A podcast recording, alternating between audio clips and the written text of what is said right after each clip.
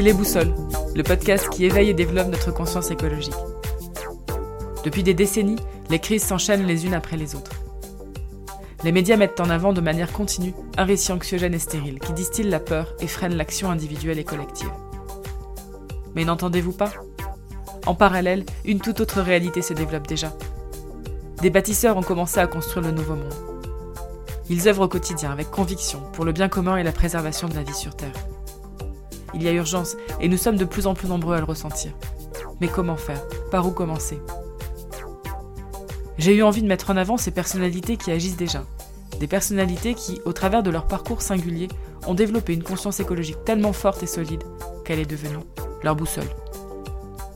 Une boussole qui, malgré les crises et les tempêtes que nous traversons, à l'échelle individuelle ou collective, donne le cap pour avancer et pour agir avec force. Je suis Olivia Lévy, et je vous propose de partager avec moi, deux fois par mois, le témoignage et le récit de vie enthousiasmant de ces bâtisseurs d'un demain désirable et respectueux de la vie, pour trouver le cap et avancer ensemble, avec énergie, vers le nouveau monde.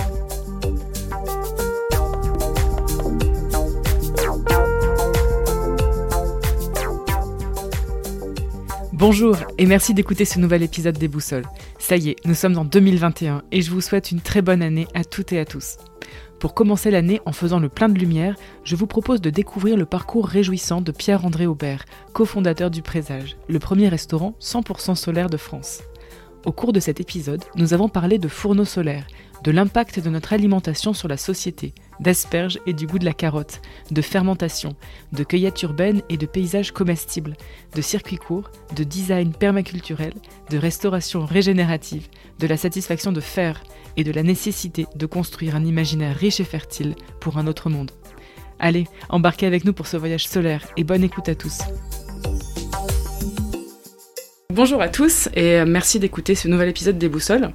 Je suis ravie aujourd'hui d'être en compagnie de Pierre-André Aubert, fondateur et chef cuisinier du restaurant Le Présage, premier restaurant 100% solaire de France.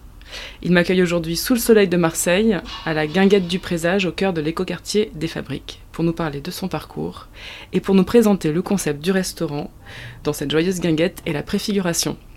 Derrière le présage, il y a un concept résolument innovant et tourné vers l'avenir, car il s'agira d'un restaurant 100% solaire avec un design de lieu permaculturel qui fait rêver et dont Pierre-André va nous parler. Mais avant ça, Pierre-André, qui es-tu? Est-ce que tu pourrais te présenter et nous parler de ton parcours, des grandes étapes qui t'ont conduit jusqu'ici, jusqu'à ce beau présage? Alors bonjour tout le monde, euh, ben je m'appelle Pierre-André, euh, j'ai 39 ans et j'ai un parcours qui euh, commence par euh, un diplôme d'ingénieur, en tout cas un cursus d'ingénieur. ensuite, j'ai travaillé quelques années pour, bah, en tant qu'ingénieur dans l'industrie aéronautique, que ce soit en France, en Allemagne, en Inde aussi, voilà, pour des grands comptes. Euh, et, puis il y a un moment où ben, j'ai trouvé euh, que ça ne me suffisait pas, donc je suis euh, retourné à l'école j'ai fait un CAP de cuisine. Donc c'était le bon moment, hein. j'ai eu la chance de, pouvoir le faire. Hein. J'avais pas de crédit, j'avais pas de famille, en tout cas pas d'enfants. donc c'était une, une, possibilité que, que j'ai saisie à ce moment-là. C'était il y a bientôt 11 ans. Et donc, ben, CAP en poche j'ai fait un peu de cuisine, euh, j'ai fait différentes expériences en restaurant étoilé, euh, en spectacle, en brasserie, dans la rue. Et en fait, ça m'a beaucoup plu quand même ce métier, même s'il reste euh, assez difficile. et donc j'ai bah, continué et puis, et puis avec l'envie de, de, me dire un jour je, je, je, serai à l'initiative en tout cas d'un restaurant et bah, cette idée elle s'est affinée avec l'envie de proposer une cuisine très local, de saison, en circuit court. Et il y a un moment, bah, la question euh, de l'énergie euh, s'est posée. Est-ce qu'on peut avoir de l'énergie euh, locale, en circuit court, de saison, dans un restaurant? Et c'est à ce moment que bah, j'ai fait quelques recherches sur la cuisine solaire, parce qu'à Marseille, l'une des énergies les plus localement disponibles, c'est le soleil. Et, et voilà, ça existe ça existait un peu, il y a pas mal de trucs de cuisine solaire, mais, euh, mais je ne trouvais pas l'outil adapté à la cuisine professionnelle telle que moi je l'avais euh, apprise. Et donc, bah, j'ai réuni un collectif autour de moi pour, euh, pour lancer ce projet, développer le fourneau de cuisine solaire qu'on utilise aujourd'hui. et puis, et puis, et puis, et voilà, la suite, je pense qu'on va, on va en parler. Tu, tu, parles du fourneau solaire, du séchoir aussi solaire mhm. et du four. Ces technologies, donc, elles ont un, historique, je veux dire. Est-ce que tu pourrais nous, nous brosser peut-être un petit peu C'est des technologies qui existent, mais vous les avez adaptées à votre goût. c'est des choses qui vous avez pioché dans des choses qui existaient déjà, ou c'est vraiment des prototypes euh, des innovations vraiment du collectif? Alors, il y a une partie de, de, ces outils qui existent depuis un certain temps. Hein. Clairement, euh, séchoir solaire, voilà, il y en a des euh, de versions. Donc, lorsqu'on a, lorsqu'on a souhaité en utiliser un, bah, il se trouve qu'on avait parmi notre réseau quelqu'un qui avait développé un nouveau type de fourneau solaire, le, le KSS. Euh, euh, et, voilà, on, l'a testé avec lui, euh, on lui a fait nos retours en tant que, professionnel, cuisinier, de comment on l'utilise, de qu'est-ce qu'on a vu en tout cas qui fonctionnait bien, peut-être quels sont les points aussi améliorés, donc c'était assez intéressant. Et par contre, pour ce qui est du fourneau de cuisine solaire, en fait, c'est le, le, couplage entre une technologie existante, qui est le premier miroir qui concentre la lumière, qui a été inventé il y a déjà une trentaine d'années, je crois, par M. Wolfgang Scheffler en Allemagne, euh, pour un projet au Kenya. Donc voilà. Et nous, on a euh, développé vraiment le receveur de ce miroir qui, euh, qui est notre fourneau de cuisine. Et ça, ben, pour le coup, on est les, les seuls à l'avoir développé pour l'instant. parce que voilà, c'est proposer un type de cuisine comme un piano de cuisine professionnelle. C'est ça qu'on a développé, nous. D'accord. Là, vous êtes satisfait aujourd'hui de, de cet outil tel qu'il est Il est à sa version euh, définitive euh Alors, oui, je suis satisfait, mais non, il n'est pas sa version définitive. Euh, on est déjà à la quatrième ou cinquième version de cet outil. donc là, aujourd'hui, ben, on peut l'utiliser en production, donc pour faire à manger. Mais évidemment, ben, on a des, des envies d'améliorer, d'ajouter des fonctionnalités, d'aller plus loin, de pouvoir récupérer de la chaleur que là, par exemple, aujourd'hui, on, laisse s'échapper pour pouvoir la transformer dans un four, dans un chauffe-assiette. Donc voilà, imaginez euh, plein d'autres choses. Mais, euh, mais voilà, nos ressources étant limitées, euh, ben on, a d'abord développé la fonctionnalité qui était nécessaire pour pouvoir présenter ça et utiliser cet outil. Puis là, on est en train bah, de discuter avec d'autres partenaires pour continuer le développement. je me pose une question, même s'il y a beaucoup de soleil à Marseille tout le long de l'année, qu'est-ce qui se passe quand, quand la, luminosité, quand l'intensité euh, diminue, n'est plus là, n'est plus suffisante? Est-ce que ça bloque Alors, aujourd'hui, il y, a deux cas qui vont se passer. Soit c'est vraiment une journée euh, complètement euh, avec du gros vent, des nuages partout, de la pluie même, ce qui est encore plus difficile puisqu'on n'a aujourd'hui pas de, salle de restaurant, on n'a pas de terrasse couverte non plus. Donc évidemment là, ben, on, reste fermé. mais le cas qui est plus plus difficile, on va dire, à gérer. C'est le cas où, par exemple, ben, il y a des nuages toute la matinée, et, euh, mais on, se doute bien que là, il y a le vent qui vient de se lever, euh, il va faire beau à midi, et, euh, donc il faut qu'on soit prêt à midi. Parce que ben, dans un restaurant, on va commencer à partir de 8 heures pour être prêt à midi. Et donc là, oui, on a besoin d'autres sources d'énergie. Donc à Aubagne, on avait une station de méthanisation, une petite station de méthanisation. Donc on utilisait nos déchets, on pourra en reparler après tout à l'heure, pour faire du gaz. Là, notre installation à ici Marseille euh, ne nous permet pas d'avoir ce micro-méthaniseur. Donc on a des, tout simplement des plaques électriques qui sont aujourd'hui reliées au réseau et qui, je l'espère, d'ici la fin de l'année, seront reliées à nos propres panneaux photovoltaïques. Donc j'ai vu des panneaux photovoltaïques sur, euh, mais c'est pas les vôtres, hein, encore. Alors c'est les nôtres, mais ils sont pas encore raccordés parce qu'on souhaite voilà euh, dimensionner aussi notre usage pour être le plus pertinent possible et trouver un compromis qui est pas de chercher à, euh, à, avoir le plus de panneaux possible pour pouvoir être indépendant, mais plutôt de se dire bon de combien vraiment d'énergie on a besoin pour le petit plus qui va nous manquer s'il fait pas assez bon. Pourquoi avoir choisi ce nom de, de présage pour le restaurant? Alors, euh, bah, parce que l'asperge, donc ça c'est un, anagramme euh, d'asperge, euh, le présage, et c'était un peu le, symbole du luxe en fait. On, s'intéresse au présage, à tous ces questionnements autour de l'alimentation. C'est-à-dire qu'on est convaincu que l'alimentation définit, en tout cas en partie, nos sociétés. Et donc si on transforme notre rapport à l'alimentation, par ricochet, on va transformer notre rapport et on va transformer notre société. Donc que ce soit la production, la transformation, la consommation, la gestion des déchets, de l'eau, tout ça. Donc nous, on s'est dit, ben, au présage, on va essayer de proposer une vision d'un futur délicieux. C'est ce qu'on essaye du coup de... Et c'est pour ça que c'est un clin d'œil ben, au présage et au futur délicieux qu'on souhaite faire goûter dès aujourd'hui.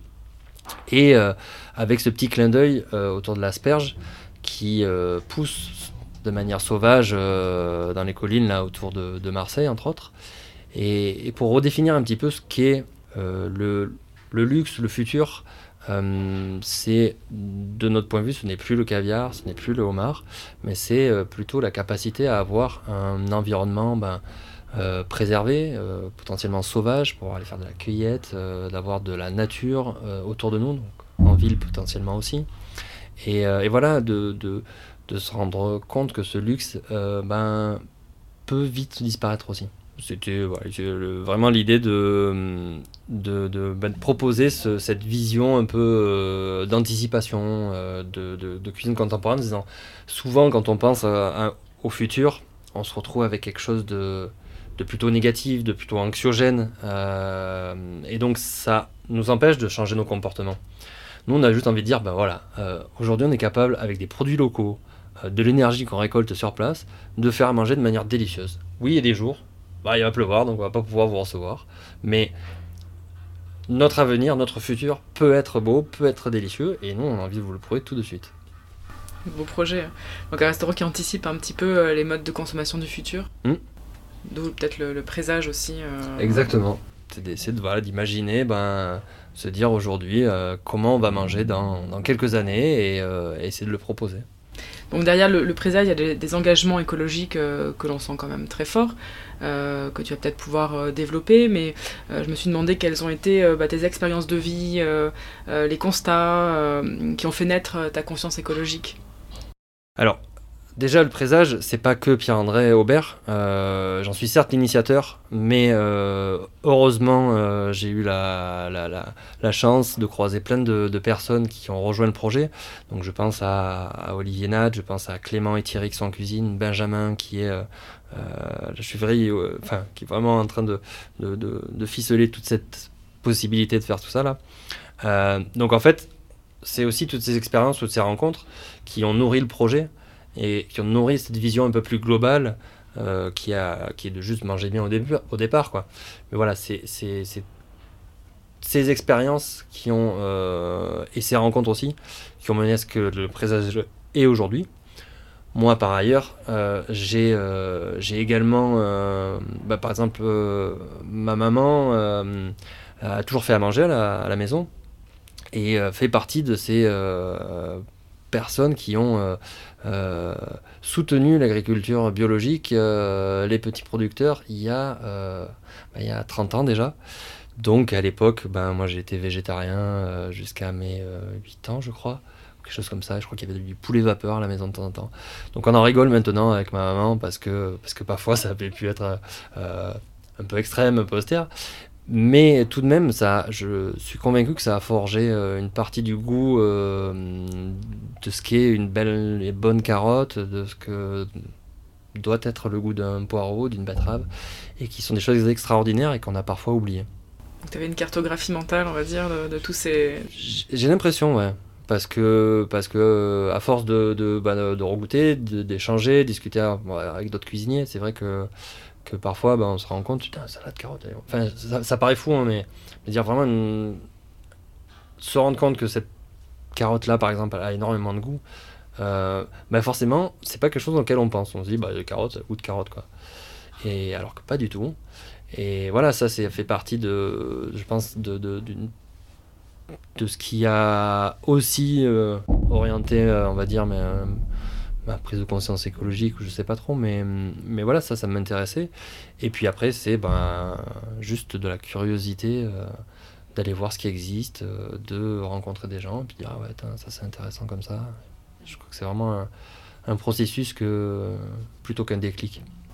Comment tu pourrais euh, expliquer la, bascule qu'il y a eu entre ton, voilà, ton parcours, ta carrière dans l'aéronautique, et puis tout d'un coup, tu nous l'as cité, voilà, cette envie de...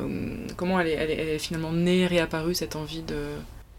bah, elle traînait depuis longtemps en fait, donc c'est pas c'est pas quelque chose voilà c'est pas quelque chose qui du jour au lendemain tiens je vais devenir cuisinier j'ai vu une j'ai vu une émission d'un coup j'ai eu la révélation. Non non c'était là depuis un moment il y a toujours de la cuisine dans la famille c'est quelque chose qui me plaît depuis longtemps mais voilà le parcours classique de quelqu'un qui est bon en maths ben, c'est d'aller faire des prépas de faire une école voilà d'avoir ce parcours là où on, où on n'a pas forcément un jour où on me dit mais t'es sûr tu veux pas faire un métier manuel là? Ça t'intéresse pas parce que t'as l'air un peu doué en plus euh, de tes mains donc euh, non ça n'arrive pas ça en fait.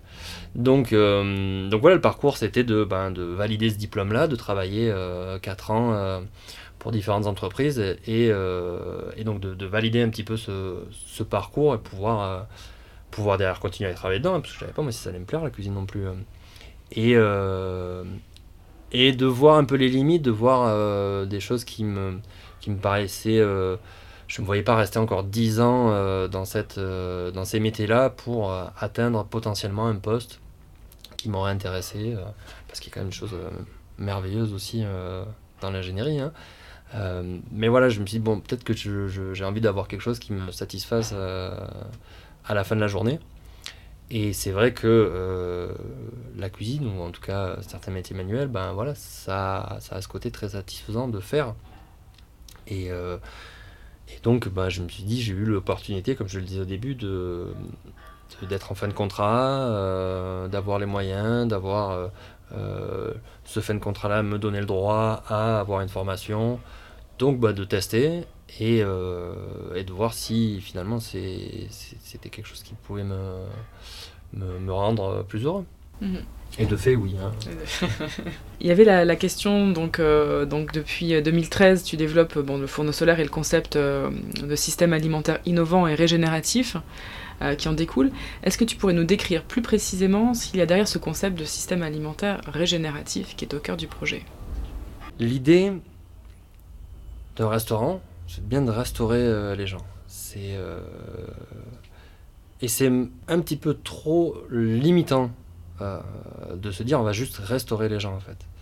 Euh, un restaurant, bah, c'est euh, une quantité de matière qui a été produite, qui rentre dans le restaurant, c'est de l'énergie pour la transformer. Donc c'est des gens aussi qui la transforment. des gens qui vont la consommer, donc là c'est ceux-là les clients qu'on va, va, restaurer en tout cas pour faire plaisir. Et après, bon, il y a toute la partie gestion des déchets. Et c'est c'est ce constat-là, en fait, de voir la chaîne euh, en entier qui se dit, bon, si, euh, si on a envie de, ben, de, de proposer une expérience euh, riche de sens, est-ce qu'on ne pourrait pas imaginer un restaurant, en fait, qui va régénérer son environnement? Et donc, ben, ça veut dire, par exemple, que les eaux du restaurant, les eaux usées, peut-être pas les toilettes, hein, mais en tout cas les eaux usées du restaurant, ben, on pourrait les, les, épurer sur place et voir si on peut pas les remettre sur le site. Ça veut dire euh, ben, garder les eaux de pluie, ça veut dire faire de la méthanisation ou du compost des déchets. Ça veut dire avoir euh, une politique, si possible, zéro déchet sur l'approvisionnement. Bon, c'est pas encore possible, mais en tout cas, en avoir conscience pour aller dans cette direction-là. Et se dire qu'en fait, euh, d'abord, le restaurant va être capable de produire autour. en fait, c'est parce que le restaurant existe que derrière, autour, on va pouvoir faire un jardin qui va nourrir le restaurant, qui va le nourrir en retour. donc c'est ce côté régénératif, c'est se dire, en fait, euh, le fait de consommer dans cet endroit-là, c'est pas consommer uniquement des ressources, c'est aussi régénérer son environnement. Et après, quand on voit, on peut voir ça un peu plus globalement. Quand on parle d'environnement, c'est pas que l'environnement physique euh, autour du restaurant. Et est-ce que euh, les tomates autour du restaurant sont belles C'est l'environnement aussi humain, euh, l'environnement avec les partenaires. Donc comment on arrive à trouver un ensemble de relations humaines, mais aussi avec l'environnement physique, qui vont ben, nous porter plus haut. c'est un petit peu ça qu'on essaye d'imaginer, d'avoir cette, ben, ce, système régénératif, d'abord sur le lieu lui-même, où on part d'une terre qui est quand même saccagée actuellement sur le projet de, de restaurant, à un joli jardin. Et également ben, voir comment euh, on peut euh, euh, étendre cette vision-là aux relations humaines, aux relations avec nos partenaires, aux relations avec nos, salariés, associés. Sans fin finalement. bien sûr. Donc un écosystème qui se, qui se complexifierait au, fil du temps, qui, qui viendrait s'enrichir. Tout à fait. Donc c'est un petit peu la vision. Est-ce que du coup tu peux nous faire un peu profiter, nous faire un portrait de ce lieu tel que vous l'avez designé alors j'aimerais faire un portrait de ce lieu euh, dans 7 euh, ans presque. Ça va nous prendre encore, euh, je pense, 2 ans avant d'arriver à... Et puis si on y arrive, hein, c'est toujours risqué. donc d'arriver à, financer et ouvrir ce premier restaurant. Ensuite, il va y avoir bah, une phase de 3 à 5 ans de, développement de ce jardin avec plein de stratégies, puisqu'on va travailler avec à la fois un paysagiste, une personne qui est spécialisée en design de permaculture, c'est-à-dire que là, c'est pas que le jardin qui est en permaculture, c'est le bâtiment où on va même essayer de d'utiliser la fraîcheur, ou en tout cas les fraîcheurs que peuvent créer un jardin pour rafraîchir carrément le bâtiment. Donc voilà, on, va essayer d'aller un peu loin sur, ces, sur ce design euh, de permaculture global de l'organe restaurant. Et donc du coup, à, à cet horizon de peut-être euh, voilà, 3 à 5 ans après l'ouverture, ben, les sols ont commencé à être régénérés, le réseau mycélien va commencer à tisser des liens entre les différents arbres euh, du lieu. Euh, donc ben, on va avoir une espèce de, ben, de, belle abondance qui va être créée sur le lieu, donc ben, un petit peu plus d'écosystème. Et à ce moment-là, on va commencer vraiment à avoir euh, des fruits qui vont, euh, être produits, qui vont vraiment avoir une, saveur exceptionnelle qu'on va pouvoir euh, amener sur notre table. Et la vision culinaire, elle est de, de, de, travailler de moins en moins les produits qu'on a. Alors évidemment, le jardin ne produira pas l'intégralité des besoins de la cuisine, hein, puisqu'on ne va pas les produire nos patates, nos courgettes, ça sera produit peut-être sur un terrain que on aura un peu plus loin, mais, euh, mais je doute fort sur ce terrain-là.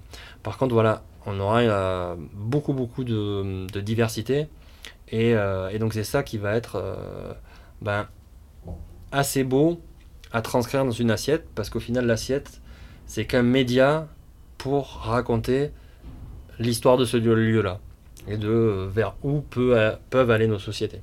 Donc c'est vraiment, voilà, ce qu'on peut imaginer pour pour, euh, bah, pour le futur de, de ce projet-là. Donc ce rêve-là, il, est, euh, il est à 7 ans, euh, c'est la, vision à 7 ans à peu près de, ce lieu.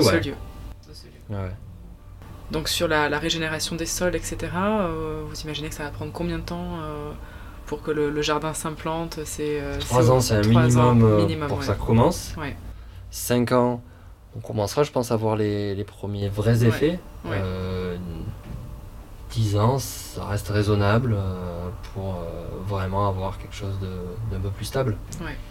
Mais, euh, mais voilà, après, c'est des échelles de temps un peu longues. qui sont normales.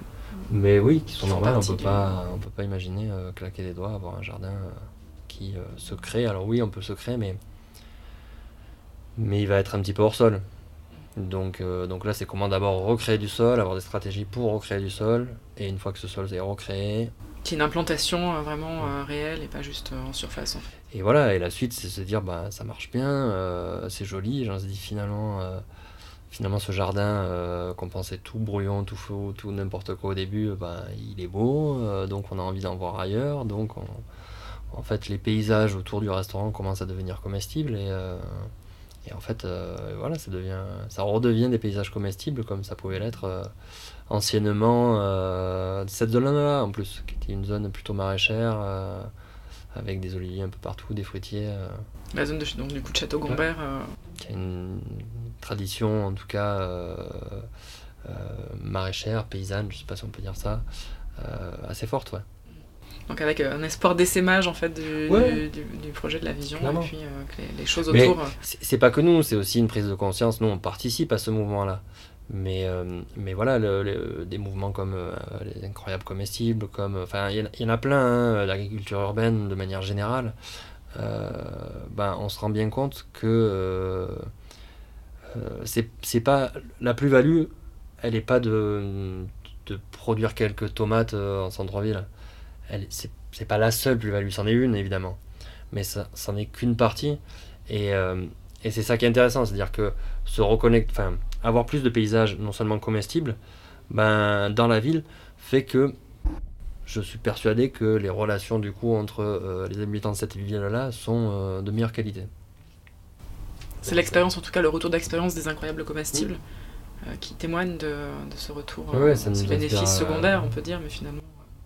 Mais ça nous inspire beaucoup et je, je pense que ces bénéfices, ces ricochets, euh, finalement, c'est peut-être ça qu'il faut viser, c'est les ricochets, euh, non pas le, le projet lui-même qui, euh, bah, qui, a son intérêt démonstratif,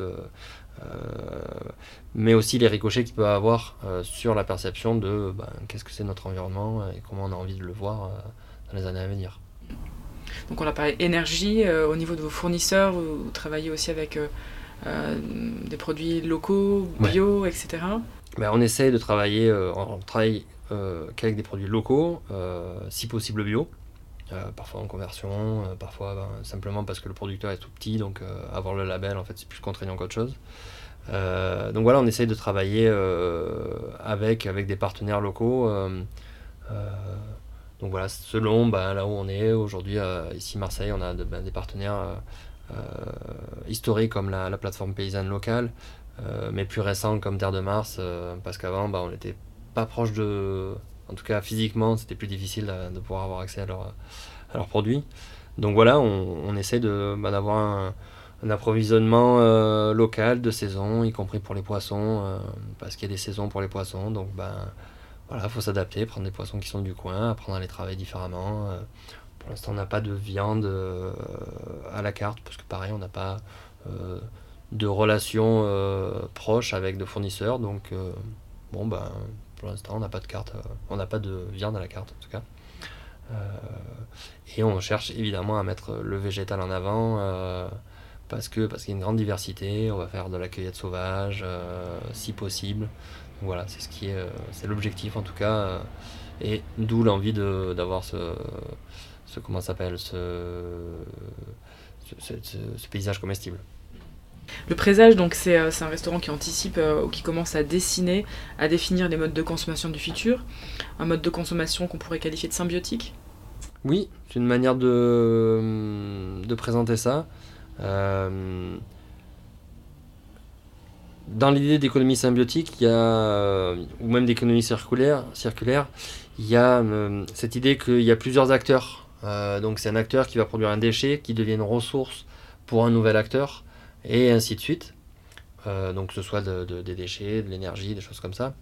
Euh, c'est vrai que euh, nous aujourd'hui on essaye de voir déjà comment l'entité restaurant peut se débrouiller de d'utiliser ses propres déchets, de produire sa propre énergie et du coup d'avoir déjà cette, cette, cette, ce, ce, phénomène d'organe, on va dire, mais qui est plus multi-organe parce que on va essayer de voir que le bâtiment, bah, c'est un organe, mais le bâtiment, il va servir à... Euh, euh, la manière dont, il est fait euh, va permettre bah, de, moins chauffer ou de plus chaud, enfin, ou de rafraîchir d'une certaine manière.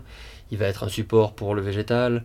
donc on essaye de faire en sorte que chaque fonction, en gros, dans cette entité restaurant, soit couverte, en tout cas de plusieurs manières. En fait, c'est voilà, c'est principe un peu de permaculture, hein, de couvrir de plusieurs manières et que euh, du coup chaque organe ait plusieurs fonctions aussi pour que ce soit ben, le plus résilient possible, le plus, euh, plus intelligent possible en fait. Avec le plus de, de, relations, d'interfaces euh, pour complexifier le, système. Par rapport à cette circularité, et pour visualiser cette, cette, cette, circularité, pardon, vous êtes en lien avec les monnaies locales? Vous utilisez des monnaies locales ou c'est euh, euh, il y a la roue, euh, la roue de Marseille, des choses comme ça qui permettent de, du coup de, tracer quelque part ou de visualiser ces, ces parcours? alors aujourd'hui, oui, on est en lien parce qu'on les connaît, on s'est croisés et, et, chouette, ça, ça avance bien. On l'accepte si des gens le, proposent et dans le futur, évidemment, on, le mettra en avant. Euh, mais c'est vrai qu'on n'a pas, on n'est pas proactif sur ce truc-là. Donc c'est très intéressant. Euh, aujourd'hui, il y a euh, une partie, je pense même, de nos fournisseurs qui acceptent cette monnaie locale. Donc oui, oui, c'est tout à fait, tout à fait quelque chose qui est logique de mettre en place, en tout cas, ou que ça devienne un système de paiement accepté au restaurant. Ouais, c'est tout à fait. Donc, pour l'instant, c'est quelque chose qui est à la marge en fait dans. Oui, aujourd'hui, oui. Même si vous l'acceptez. Mm. Et à terme, peut-être, euh, du coup, si, C'est si le Pas nous qui, vont, euh, qui allons décider. Hein. Nous, on, on est là pour, ben, pour la faire tourner, la roue. euh, et donc, euh, ben, si on, nous en, on arrive, on va la remettre en, en circulation. Bon, on pourra nous aussi en mettre en circulation euh, euh, par rapport à nos fournisseurs. Mais, euh, mais c'est ça l'idée. Et donc, euh, donc, oui, évidemment, si ça se présente, on, Après, j'avais envie de te demander un petit peu euh, dans, dans ton parcours riche et voilà, qui t'a amené, amené jusque-là, est-ce que tu pouvais partager avec nous des lectures ou des documentaires ou des formations, enfin des choses qui viendraient un petit peu enrichir, documenter? Alors, la première lecture, c'est un auteur un peu du coin, c'est Jean Giono. Et euh, c'est euh, L'homme qui plantait des arbres, évidemment. Parce que c'est une lecture euh, qui, est, qui est tombée au bon moment pour moi et qui, a, qui résonne toujours. hein. Donc, donc voilà, je la conseille fortement. C'est une toute petite nouvelle d'une vingtaine de pages, on va dire. Donc, donc voilà, ça se facilement. Après, j'ai envie d'inviter à aller lire, en tout cas se documenter sur euh, la fermentation. Alors, il y a un premier livre qui est plutôt de l'ordre de la, de la découverte, de la sociologie de la fermentation, de la- l'anthropologie peut-être de la fermentation, je sais pas trop, ni cru ni cuit, qui est de Marie-Claire Frédéric. Euh, et donc, c'est un, c'est un, un voyage à travers les âges et les civilisations euh, autour des produits fermentés. Et on se rend compte que euh, cette fermentation est beaucoup plus présente euh, dans notre histoire culinaire qu'on veut bien euh, le reconnaître. Évidemment, le vin, la bière, les fromages, le pain, mais également le café, le chocolat, le thé noir. Beaucoup, beaucoup de choses en fait vont être, ont été fermentées dans la cuisine.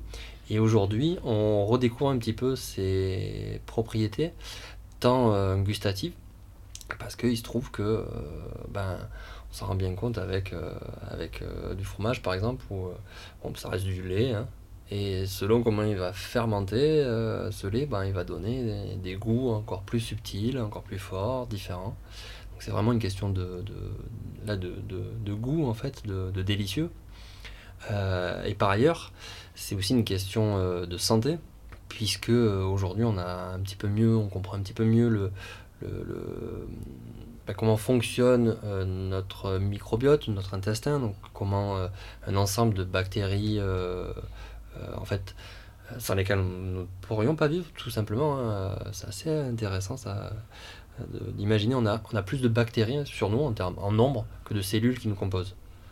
Donc c'est assez, assez marrant euh, quand on pense je suis une personne, mais en fait je suis une personne et j'ai quand même euh, une bestiole qui, avec qui je, cohabite, euh, avec qui même je, suis en symbiose euh, et qui me permet de, mieux vivre. Donc le fait de manger des produits fermentés non pasteurisés contribue également à régénérer euh, notre, euh, microbiote, notre euh, euh, flore intestinale euh, et à nous tenir un peu en meilleure santé.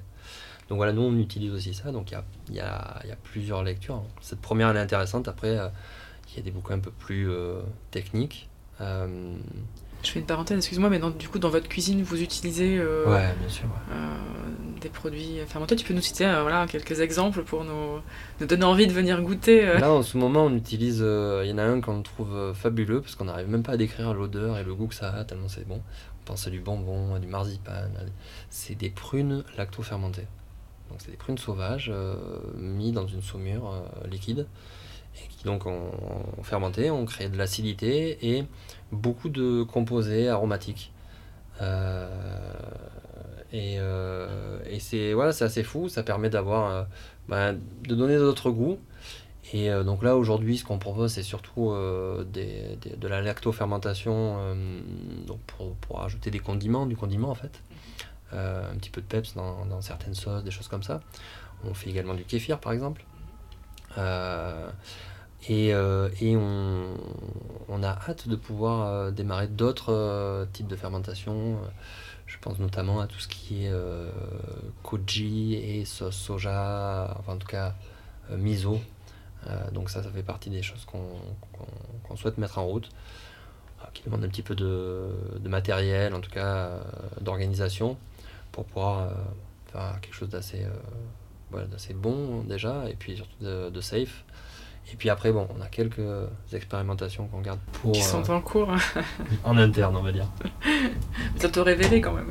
Je sais pas, on verra, selon les résultats, selon un petit peu notre confiance aussi. Euh, mais voilà. En tout cas, c'est quelque chose qu'on utilise, qu'on souhaite continuer à utiliser. Et, euh, et qui, voilà, qui rajoute du délicieux, en fait, tout simplement. D'autres ouvrages, d'autres lectures pour, pour venir un peu nous enrichir de tes découvertes? Mais après, euh, moi je parle beaucoup de, de, globalement là, euh, qu'est-ce qui se passe dans nos sociétés, qu'est-ce qui, euh, qu'est-ce qui, comment dire, de, compréhension, compréhension un peu plus globale, donc de, pour pouvoir offrir une vision plus claire. Donc dernièrement, quelque chose qui m'a marqué, c'est Thinkerview, donc c'est une chaîne YouTube euh, qui propose des interviews longues, euh, deux heures en direct, fact-checkées en live euh, et financées par du public. C'est assez intéressant dernièrement.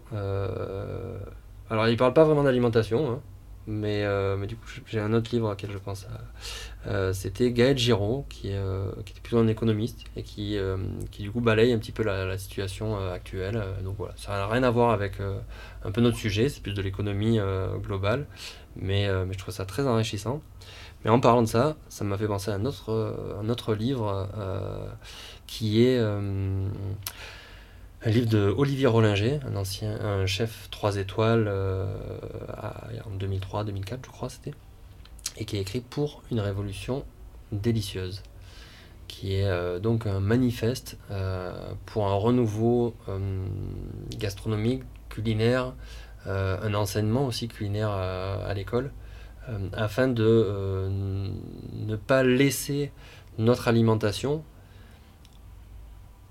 aux mains d'entreprises, en tout cas, dont l'objectif premier n'est pas la santé. donc, ben voilà, forcément, ça pose des conflits.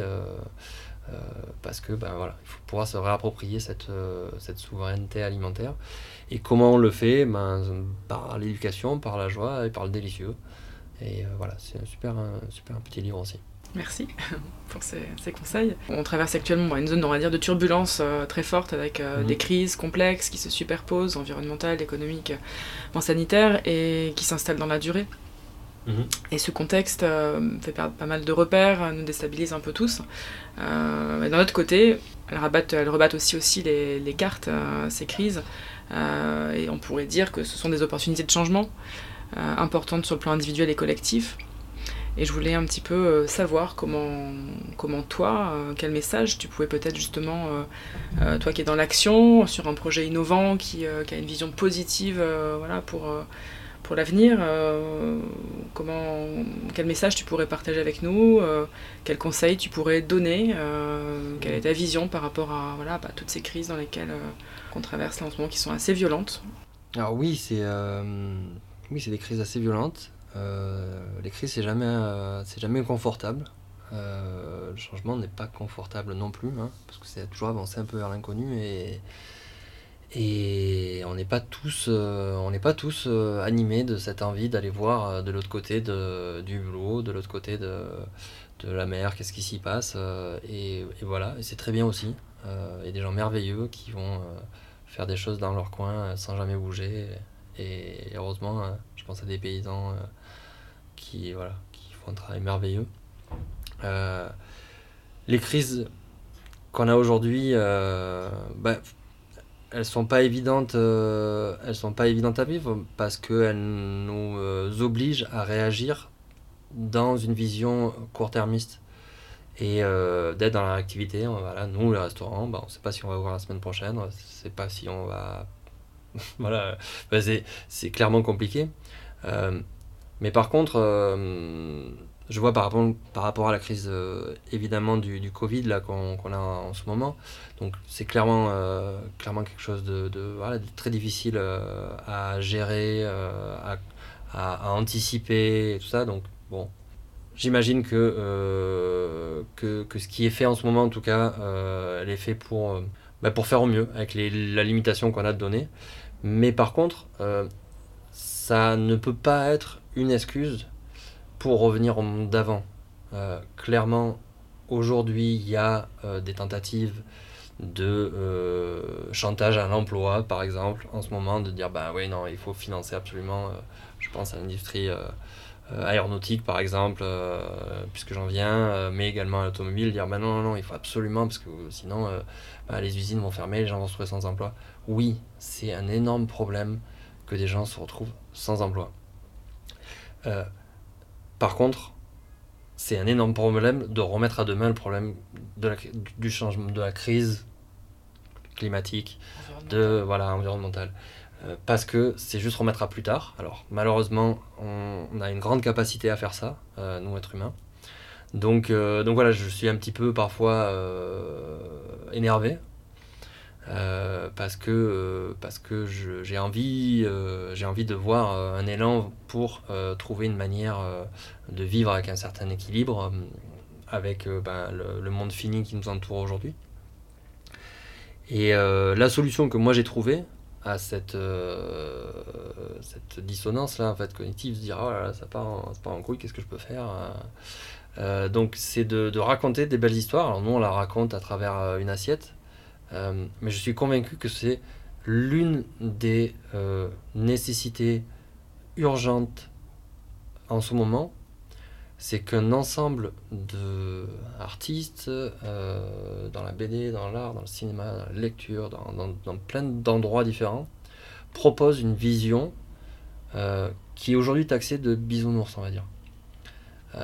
Mais c'est pas grave en fait, on s'en fout. On s'en fout. Aujourd'hui, la vision dominante, c'est euh, dystopie, c'est euh, euh, le mur. Et en fait, quand on a cette vision dominante dans notre imaginaire, on va avoir vachement de mal à imaginer autre chose, à sortir de cette boîte-là, qui est pratique aussi. Parce que ben, c'est. C'est une boîte simplificatrice Ouais, qui fait peur aussi. Donc c'est un, c'est un, un, instrument assez puissant, la peur donc qui peut être utile heureusement parfois pour se barrer quand il y a danger, mais qui peut être aussi utilisé d'autres manières. Et, euh, voilà, euh, moi j'ai. Enfin, je ne veux pas te donner de conseils ou quoi que ce soit, hein, mais, euh, mais c'est en tout cas essayer d'imaginer que, que d'autres mondes sont possibles, les raconter, les faire vivre, et pas s'arrêter aux échecs concrets qu'on peut voir d'utopie ou d'autres c'est un combat de l'imaginaire, et donc c'est euh, parce qu'on va proposer un imaginaire riche et fertile que du coup on a la possibilité d'y aller vers cet imaginaire-là. Donc voilà, moi c'est comme ça que je me, je me, je, me enfin, je, je, reste dans l'action. Et j'ai juste un dernier truc à partager. Euh, je peux pas donner la source. J'aimerais bien, voilà, si on arrive à trouver cette source-là euh, de, de, ce sondage. C'est un sondage, le sujet est pas très important en tant que tel. Euh, c'est sur le revenu universel. Et le sondage, en fait, c'est une première question qui est posée aux gens qui dit euh, bon voilà, est-ce que vous, si on donnait le revenu universel à tout le monde, vous pensez que les gens iraient travailler ou voilà. Euh, je crois que c'est 70% des gens qui disent bah non, les, les gens, s'ils ont de quoi vivre, ils n'iraient pas travailler. la deuxième question, c'est et vous?